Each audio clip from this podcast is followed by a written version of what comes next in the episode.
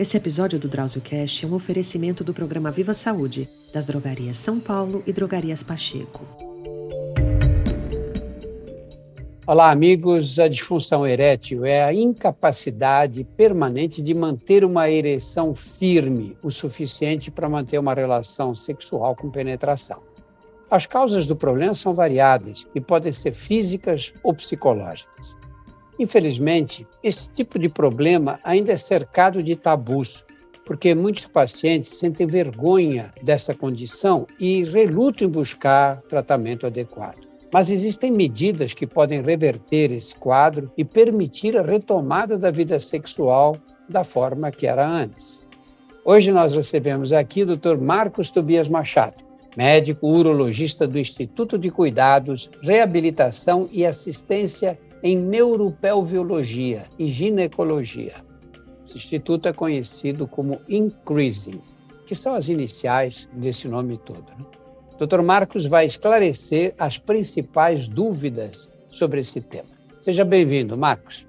Prazer muito grande, Drauzio. Estamos aqui para contribuir. Marcos, quais são as principais causas da disfunção erétil? Basicamente, a gente divide em dois grandes grupos: causas psicogênicas e causas orgânicas. Das causas orgânicas, a gente tem as causas hormonais, que basicamente estão relacionadas à redução da, da testosterona no sangue, que é o hormônio masculino, e as causas é, não relacionadas à parte hormonal, que são a principal é a causa vascular, é o problema vascular no pênis, a redução da irrigação peniana, isso principalmente por questão de aterosclerose, né, do envelhecimento humano. Temos causas neurogênicas, que a principal causa é o diabetes, e temos causas iatrogênicas, que são é, causas relacionadas a cirurgias realizadas na pelve. A principal é a prostatectomia radical para câncer da próstata, onde a gente retira a próstata e acaba lesionando, e medicações que o paciente toma, tanto para hipertensão, que pode reduzir a quantidade de sangue no pênis, quanto é, remédios utilizados para tratamento psiquiátrico, que podem reduzir, então, a parte neurológica do indivíduo e atrapalhar a ereção. Basicamente, assim, bem superficialmente, seria isso, Drauzio. Você falou na próstata. E qual é a relação entre o câncer de próstata e disfunção erétil? É sempre uma pergunta que os pacientes fazem para nós. Ah, existe uma série de associações. A primeira é a questão do diagnóstico. Quando o indivíduo recebe o diagnóstico de câncer de próstata, causa um quadro depressivo, ansioso nesse indivíduo, que muitas vezes pode acarretar um quadro de disfunção erétil que pode ser um quadro permanente ou não. Né? Normalmente reversível quando se faz o tratamento depois do paciente. Então, essa é a primeira correlação. Outra correlação é a correlação da síndrome metabólica, que é hipertensão, obesidade, resistência à insulina, que é o aumento da glicose no sangue, associado ao câncer da próstata. Então, tem uma associação por questão aí de fatores de crescimento dentro da próstata. Então, essa seria a segunda correlação. E a terceira e mais importante é quando a gente realmente faz os tratamentos. Tanto a cirurgia radical quanto a radioterapia podem afetar a inervação e a vascularização da próstata, causando então a disfunção na ereção do paciente. Você acredita que esse assunto ainda é um tabu entre os homens? Os homens têm vergonha de falar sobre isso e até procurar ajuda médica? Ah, se a gente for bem avaliar a questão de saúde masculina, a gente sabe que, em geral, os homens vivem 5 a 7 anos menos que as mulheres. E isso denota que eles procuram menos cuidados médicos, né, Drauzio? Então, isso segue sendo, sim, um tabu. A gente percebe aí com as campanhas da Sociedade de Urologia para câncer de próstata, para a saúde masculina, que está melhorando essa questão, discussão nos consultórios, mas ainda assim é um tabu, muita gente não procura a ajuda médica para se cuidar. E qual é o impacto da disfunção erétil na saúde mental? É, você sabe que isso é uma coisa que pode ser causa ou consequência, mas os dois principais distúrbios que acontecem é depressão, é muito comum o indivíduo ter o diagnóstico de câncer de próstata ou durante o ciclo de tratamento entrar num quadro depressivo, a gente precisar de ajuda psiquiátrica, inclusive, é, e quadros de ansiedade, que é um quadro de hiperexcitatório também por questão do diagnóstico. Então, afeta muito a saúde mental, O ideal sempre é a gente ter um acompanhamento psicológico desses pacientes durante o, a jornada dele tratando, tanto depois da cirurgia, quanto depois de tratamento radioterapia, quimioterapia. O oncologista sempre dá um suporte muito grande para os pacientes nesse sentido, mas eu acredito que alguns pacientes a gente precisa sim de cuidados de terapia psicológica. Você citou diabetes. Qual a relação entre diabetes e disfunção erétil? São duas principais funções. A primeira é a inervação do pênis. O diabetes altera, né, causa uma neuropatia que altera a inervação peniana. E a segunda causa seria vascular mesmo, que é a principal causa de problema orgânico no pênis, é a disfunção vasculogênica, a falta de sangue no pênis. Né, vai obliterando os vasos. Diabetes crônico, depois de 10 anos de evolução, é, principalmente quando não está bem cuidado, acaba ah, entupindo esse, a vasculatura do pênis e dificultando a, a ereção, que é um processo aí de enchimento do pênis, né? No estado flácido, o pênis tem uma quantidade de sangue pequena, no estado de ereção, a, a, aumenta essa entrada de sangue. Se você tem essa entrada de sangue dificultada, você vai ter, então, o distúrbio da ereção. E que outras doenças crônicas estão associadas a transtornos de ereção?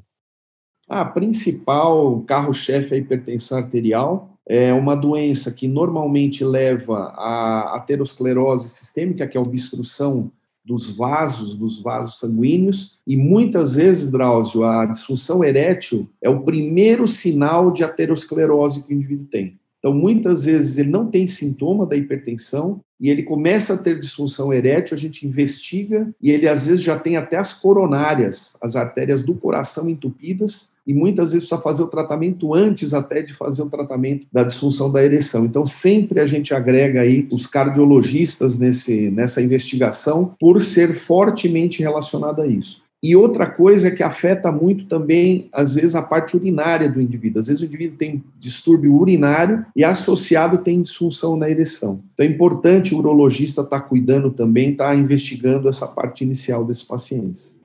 Você recebe um paciente que te procura, vamos dizer que ele seja um, um homem na maturidade, aí, 50, 60 anos, ou mais velho até.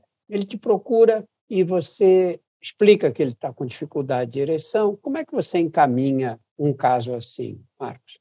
Primeiro, a gente tenta tirar uma, uma investigação, uma história clínica bem completa, para a gente procurar todos esses fatores de risco, essas doenças associadas ou sintomas de disfunção hormonal masculina, é, desânimo, alteração no raciocínio, ou perda de massa muscular, ou perda de massa óssea, que a gente pode investigar através de exames ósseos. Enfim, a gente faz uma história completa. Depois a gente examina o paciente para ver se não tem algum sinal, principalmente na região do pênis. Existem algumas doenças como a doença de Peyronie, que entorta o pênis e cria placas penianas e dificulta a ereção. Então, a gente tenta procurar dentro do exame alterações hormonais, a gente pode procurar também, é, no exame físico esclarece. E depois a gente parte. Hoje, a gente faz muito poucos exames. Quando tem a suspeita da disfunção vascular, pela história clínica, a gente pode fazer o Doppler peniano, é uma ultrassonografia que vê a vascularização do pênis. E a testosterona, que é um exame básico para a gente descartar se tem ou não disfunção hormonal.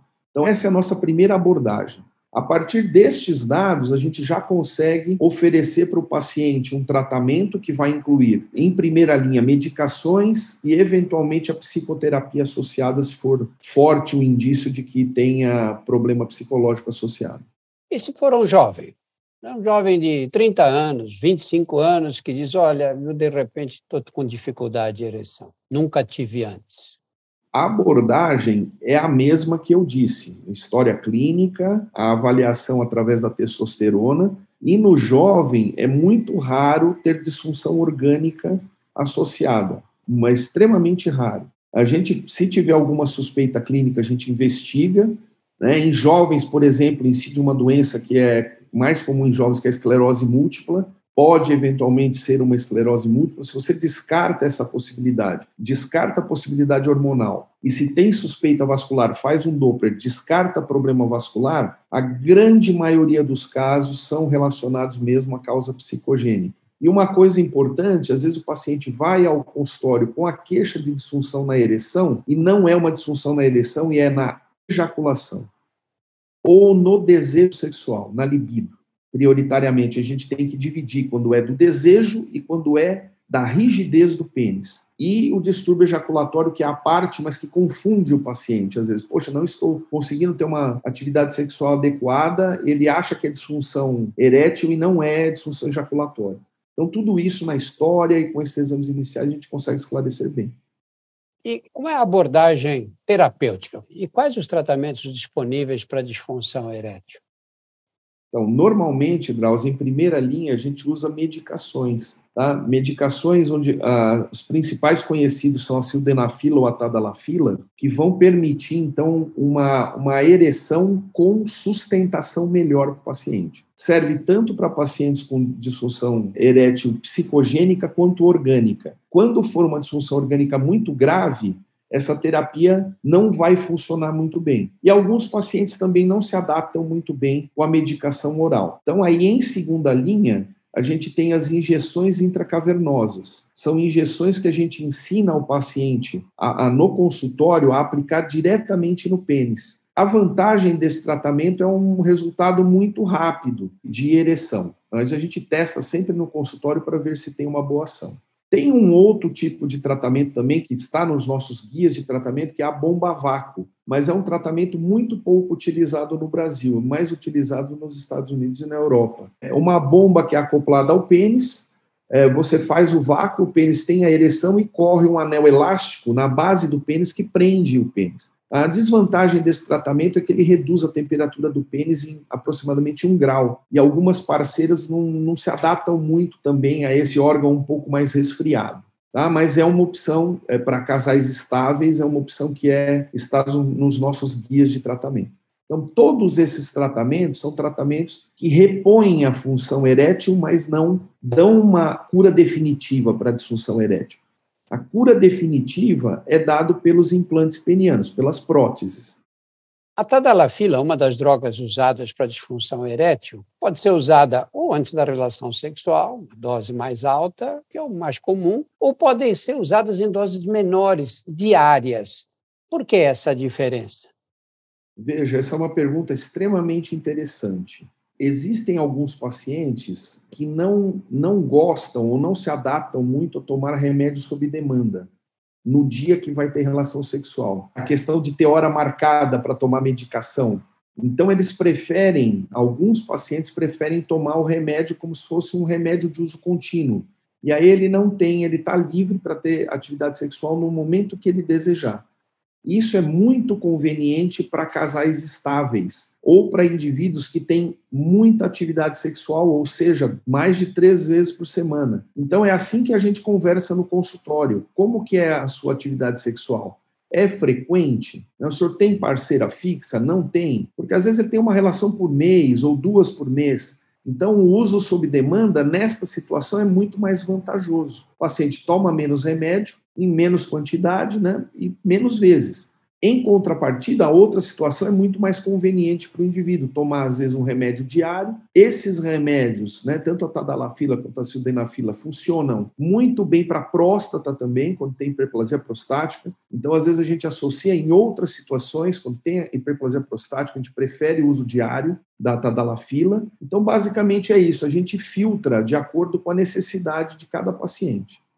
E os efeitos colaterais são medicamentos seguros? São sim, né? já tem muitos anos de estudo. Os principais sintomas são sintomas que a gente chama de vasomotores, seria dilatação vascular, dor de cabeça, um vermelho na face são os principais. Alguns deles dão um pouco de sintoma é, é, gástrico, gastrointestinal, como virose, né, queimação é, no, no, esôfago, no, no, na garganta, por conta disso. E a tadalafila tem um efeito de dor lombar em alguns pacientes que às vezes a gente tem que suspender ou trocar. Interessante é que o perfil para cada paciente é diferente. Então você pode usar drogas da mesma classe trocando e melhorando o efeito colateral. Então não é porque ele tem efeito colateral de uma que vai ter da outra. Às vezes tem muita muito vermelhidão com o sildenafila, você troca para tadalafila ou para outro tipo de medicação e, e melhora. Então, a, a, gente vai tateando isso. Você começa com uma medicação e vai, eventualmente, substituindo por outra. A grande maioria das pessoas que tomam esses medicamentos tomam por conta própria, né? automedicação. Quais são os riscos da automedicação? Ah, primeiro que ah, o que acontece é que jovens, indivíduos mais jovens, usam muito frequentemente, a gente tem até alguns estudos descritos na literatura médica, usam por uso recreativo. O que, que acontece no uso recreativo? Eles relatam que tem uma ereção mais rígida e o tempo de latência que entre uma relação e outra diminui. Então, isso que os estudos mostram que é utilizado. Mas, obviamente, que utilizar medicações sem indicação tem efeitos colaterais sérios, sim, do ponto de vista psicológico.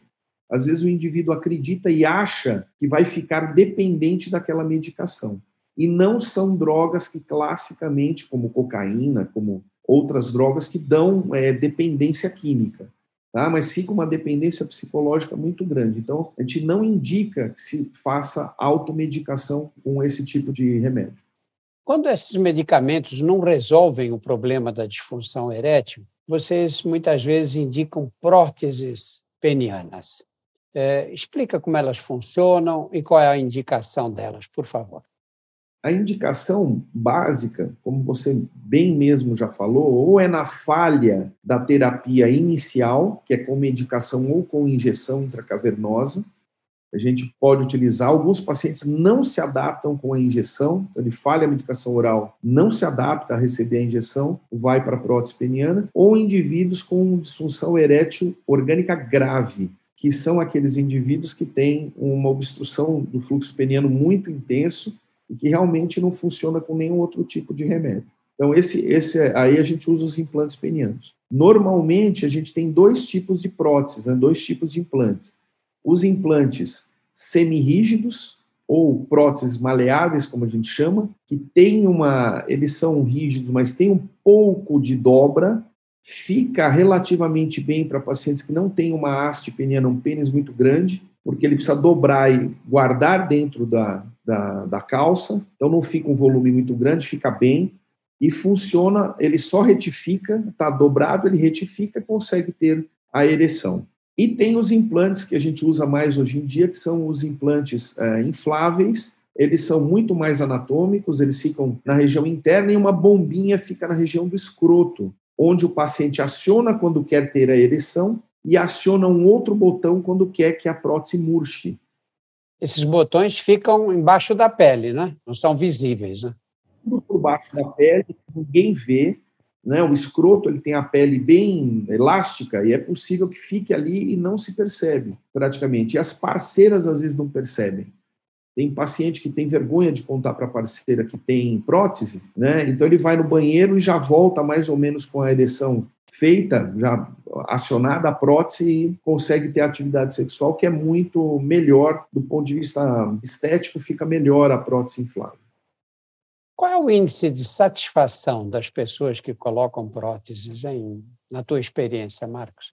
É uma pergunta extremamente importante, porque a, o índice de satisfação está diretamente relacionado à boa indicação. É uma má indicação, por exemplo, você colocar indivíduo jovem é uma má indicação, a não ser que tenha realmente uma doença muito grave, um trauma pélvico que ficou, uma lesão neurológica, ou em indivíduos que têm problema de libido. Se o indivíduo tem problema de libido, você pode dar a ereção que você quiser para ele, que ele não vai ter um índice de satisfação. Tá? Então, se você indicar bem, é maior que 90%. Tá? A boa indicação, se você for mais restrito, restringir as indicações para aqueles indivíduos que realmente têm necessidade, é bastante elevado de satisfação. Explica como é essa injeção intrapeniana. A primeira vez que eu vi fazer isso, anos e anos atrás, décadas atrás, o paciente estava com. Foi colocado um butterfly no pênis e injetada uma droga. Naquela época se injetava papaverina, que foi o primeiro, a primeira droga injetada. E a ereção aconteceu com agulha enfiada no, no, no pênis. Né? Fiquei imaginando, pô, isso é um efeito instantâneo, né? Era um, era um sistema muito precário. Né? Isso é da década de 80. Isso mesmo. A gente tem isso é bem antigo é, e funcionava muito bem. O problema da papaverina é que ela fica muito tempo no pênis e é o índice de priapismo, que é a ereção prolongada indesejada, com dor, é muito alto. É altíssimo. Eu sou da época da papaverina, usei bastante papaverina numa fase inicial. Hoje o que a gente usa mais é a prostaglandina ou o que a gente chama de trimix. São três drogas, que é a, um pouquinho de papaverina, um pouquinho de fentolamina e mais é, prostaglandina. Isso é manipulado. O que a gente tem no mercado, a gente tem as injeções prontas também, que a gente pode utilizar de prostaglandina, onde o indivíduo aspira um pozinho em casa, vem num, num estojo, ele aspira o pó, injeta no líquido, porque esse líquido é, é lábil, Precisa ser feito na hora. E ali a gente ensina o paciente a injetar, que tem que ser na região lateral do pênis. Não pode ser nem na região dorsal, onde tem a uretra, nem na ventral, onde tem a uretra, nem na dorsal, onde tem os vasos grandes do pênis. Tem que ser na região lateral do pênis. E aí a gente ensina a fazer essa injeção no consultório. O resultado realmente, depois de poucos minutos, a gente tem uma ereção vigorosa e o ideal é que seja por menos de uma hora, que não seja uma ereção tão prolongada ao ponto de causar dor, de causar até dano para o corpo cavernoso. E às vezes necessita esvaziar né, o priapismo, quando fica muito tempo, a gente tem que lavar, lavar com soro, com solução de adrenalina, às vezes até para conseguir retirar essa ereção prolongada. Então a gente tateia, a gente começa com dose baixa no consultório, injeta, funcionou, então tá bom. Poxa, a dose que a gente usou foi uma dose que deu muito efeito, muito prolongado. A gente reduz a metade. A gente vai reduzindo essa dose à metade. Marcos, e as pessoas ficam muito assustadas. Ficam assim, vou, vou enfiar uma agulha ali. Dói muito isso? Né? Ah, sim. Tem pacientes que têm horror. Faz o exame no consultório, porque o médico indica, e fala: nunca vou fazer isso na minha casa. E tem outros pacientes, é uma agulhinha de insulina. Ela é bem fina e, e pequena e curta. Tem alguns pacientes que se adaptam extremamente bem com, com, essa medicação. E alguns outros têm dor à medicação. Depois que injeta, não tem problema com a agulha, mas a medicação dá um quadro de dor peniana intensa. E esses indivíduos acabam desistindo de, desse tratamento também. Tá ótimo, Marcos. Olha, muito obrigado por todos esses esclarecimentos. Eu acho que eles vão ajudar muita gente. Que é isso, foi um prazer grande contribuir. Um grande abraço. No nosso portal você encontra mais de 100 episódios do DrauzioCast que versam sobre os mais variados temas. Conheça também os nossos outros podcasts: O Porquê Dói, o Saúde Sem Tabu e o Outras Histórias. Todos estão disponíveis nos principais agregadores. Muito obrigado a todos pela atenção. Muitíssimo obrigado, Marcos. Esse episódio do DrauzioCast é um oferecimento do programa Viva Saúde, das drogarias São Paulo e drogarias Pacheco.